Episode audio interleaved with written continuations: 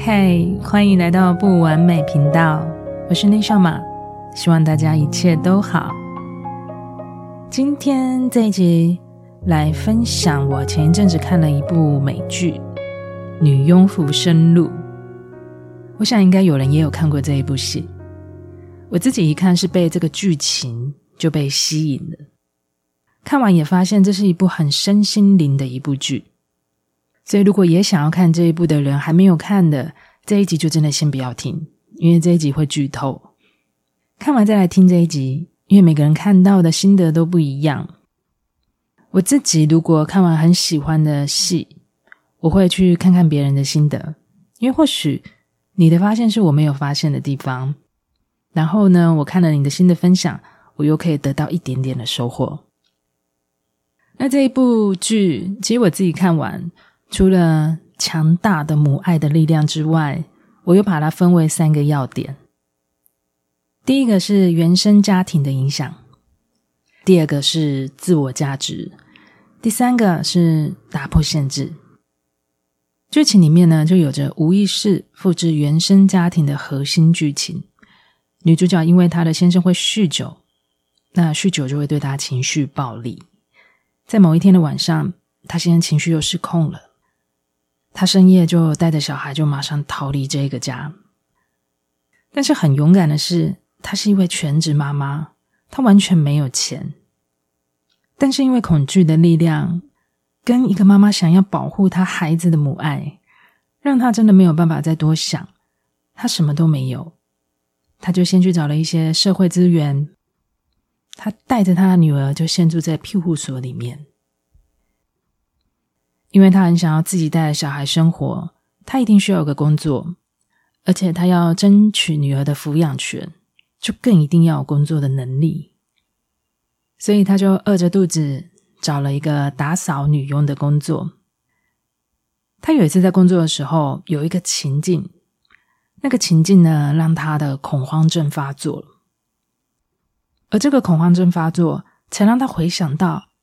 他小时候有因为很害怕的事情，就躲在柜子里面的一个画面，但是他没有完全的想起来，所以他去问了他的爸爸，但是也问不到那个答案。于是呢，他很勇敢，他让自己再回到恐慌的情境里面，因为他想要克服恐慌发作的过程，看看能不能让自己再记起来一些什么样的画面。于是呢，越想知道答案的人，就越能看见答案。答案揭晓，他躲在柜子的那一晚，是因为他的爸爸暴力了，打了他的妈妈。因为他很害怕，马上转身逃跑，就把自己躲在一个厨房的小柜子里面。后来他妈妈在找他，打开柜子找到他的时候，马上把他抱起来，安抚着他。他妈妈在安抚他的时候，他妈妈的脸上都还正在流着血。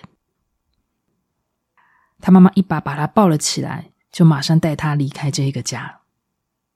那个时候，他妈妈也是身无分文的。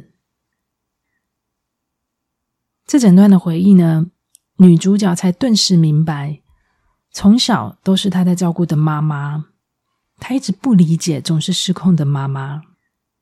原来曾经也为他做出这样的努力，曾经也都受过这一些伤，而他现在就是在跟妈妈走一模一样的路，所以在这里，女主角就发现了一个原生家庭复制的模式，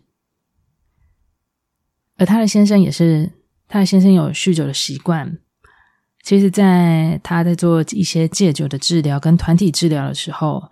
他的先生也发现，他其实也是有原生家庭的方面的问题一直干扰着他，所以女主角跟她先生都曾经试着努力，他们都不想要让自己的孩子有着跟他一样的伤害。当然，后来他们离了婚，而女儿的监护权是共同持有的。在整部戏，女主角因为工作，因为妈妈的不稳定状况，因为小孩的生活，打着小孩的官司，状况一直都是很多的，一直都是遇到非常非常多的困难，直到她好不容易才安顿下来，却又因为自己在工作上面的做法不对，被老板开除了，住的地方又被前夫影响而不能再住了。他没有了工作，也没有住的地方的时候，他因为他的女儿又再次的回到前夫那里一起过生活。前夫一直很想要跟他重新开始，一直在做着很多的改变。而女主角其实很想要去就读之前就申请到奖学金补助的艺术大学，没有想到她今年再申请看看，又有机会可以去就读，而且补助的奖学金也下来了。她前夫一听到，完全不能接受，因为他觉得原来你的未来都没有我。而且他也不愿意让他把小孩带去这么远的地方，所以在这个时候，女主角不仅被打回原点，因为没有工作、没有钱、没有车，也没有父母亲可以资助帮忙，所有的努力通通归零了。再加上去就读学校这一点点的希望也都没有了，生活在一起的前夫又开始酗酒。女主角陷入了完全没有自我价值的生活里面了。这个就是第二点，自我价值。一个人如果失去了自我价值，最直接表现出来就是直接放弃，不会觉得自己有能力可以做出任何的改变，不会再有希望跟期待。所以他在前夫的屋子里面，没有动力的一天过着一天。每天就是照顾小孩，看着酗酒的前夫回来，完全没有想要改变的动力的。直到有一天，他曾经打扫过的一位女雇主来找他，而那位雇主呢，是一位律师。他们其实有约定好的固定打扫日，但是那位律师呢，完全联络不到女主角，其实有一点担心她。加上他有一个笔记本是遗落在他家的，他就借由来还这一本笔记本。找到他前夫的地址，来看看他是不是遇到什么样的问题。那当然，他的前夫也都没有让他们碰面。其实女主角自己也有听到那个律师来找他，他那时候已经很忧郁了，他连想要走上去跟他见个面的动力都没有。后来那个律师就离开了，女主角呢就看到他在他还回来的笔记本里面。看到了那位律师留下了他的联络方式，直到有一天晚上，他前夫又再一次失控的对他情绪暴力，他一把抱起女儿，就往外面的树林里面奔跑，就逃离了这里。他联络那一位律师来接他，律师是很想帮他们的，但是他婉拒了那位律师的帮忙。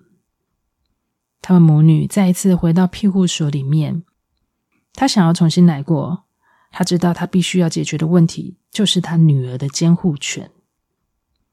他想要单独的抚养她，他不要再跟前夫一起共同抚养他的女儿，因为这样他的女儿是没有办法跟他一起去读着艺术大学的。所以他这一次的离开呢，他也开始去找了一些政府的补助，他很认真的一直去接打扫的工作。也一直很认真的在找好艺术大学那边的房子，但是最大的困难又来了，他哪里有钱打官司？刚好他之前来找他的雇主就是一位律师，而这个律师就是他的贵人。那位雇主律师呢，就帮他请了一位他的朋友来帮他打了一个免费的官司，要他无论如何都要顺利的拿回单独的抚养权。而这时候，女主角的改变的力量就出来了。她要求她的律师把律师通知函给她，她想要亲自的去送给她的前夫，因为她想要亲口的跟他说，她想要让她的前夫知道，他再也不会怕他了。当一个人呢，找回了自我价值，他就会觉得他一定能够打破所有的限制。而这个就是第三点，打破限制。当你不想要再跟过去一样，你就会开始去打破你原本就觉得很困难的事。当一个人只想要跳脱的时候，就不会再害怕困难了。所以女主角不仅努力的计划着要如何让她自己跟女儿可以过着全新的生活，她更要让人家知道，就算是一个单亲妈妈，她也能够慢慢的半工半读完成她的学业，她也可以兼顾好照顾她自己跟照顾好她女儿的这一个责任。在她整个在社会资源寻求补助的过程中，整个过程真的很困难，但是她不害怕困难。因为过去的困难呢，对他来说已经是非常不好受的。应该是说，这整个影集呢，从第一集到第十集，我真的每一集都很困难，所以他一直都在困难里面的。他唯一最害怕的是再回到以前的生活里，他不想再回到那样子重复的黑暗里面过生活了。所以他知道，他必须要为了他自己跟他的女儿跳脱出这个没有价值的框框里面，还有这个家庭伤害的框框里。在最后呢，他放下了他从小就很担心的妈妈，从小都是他一直在照顾他妈妈。他妈妈没有办法面对过去，所以是一直逃避的，一直在不同段的感情里面，还是无法跳脱出来。他虽然还是很担心他妈妈，但是他更想要下定决心的带着女儿去学校读书，离开这里，重新开始。最后，他也拿到了单独的抚养权，他带着他的女儿就离开了这里，重新开始过生活。这些结局是美好的，也是很有力量的，但整部剧的过程其实真的是困难重重。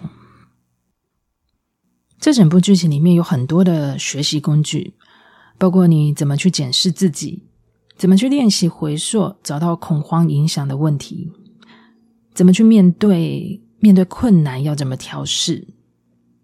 每当他在遇到困难跟打击的时候，女主角就会去回想那些让她很放松、很快乐的画面。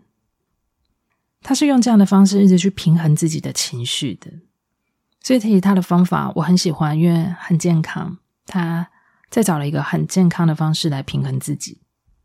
所以有一幕呢，女主角在庇护所和大家一起在做团体分享的时候，因为女主角很喜欢写作，所以她分享了一篇她很开心快乐的回忆。她在说着最快乐的事。她在讲的时候，每一个人都能感受到她所分享出来的快乐。所以他邀请其他的人轮流写作，来分享自己最快乐的事，或是最开心的一天是什么。当大家轮流在谈论这些快乐的事的时候，每一个人都是笑着的，而且每一个人都是会带有希望的。人在分享快乐的事，所有的震动频率都会提升。这个我在剧情里面很喜欢的一个学习工具。我们都很容易去想着担心、害怕、烦恼的事，其实也可以试试看剧情里面的方法，去回想自己最开心、快乐的事是什么。提醒自己，就算是在困难里，也都不要遗忘了快乐的感觉。这一集就聊到这里，希望你们也会喜欢这一集的内容。如果你们也看过这部戏，也有心得想要与我分享的，也欢迎留言给我。或者是有想听或想聊的主题，也欢迎你们到我的 IG 内夏玛讯息留言分享给我。如果你们也喜欢我的节目，也请你们记得要订阅我的频道，以及帮我留下五颗星的评分。最后，非常谢谢你用你最宝贵的时间收听呢不完美频道。我是内夏玛，我们下次见。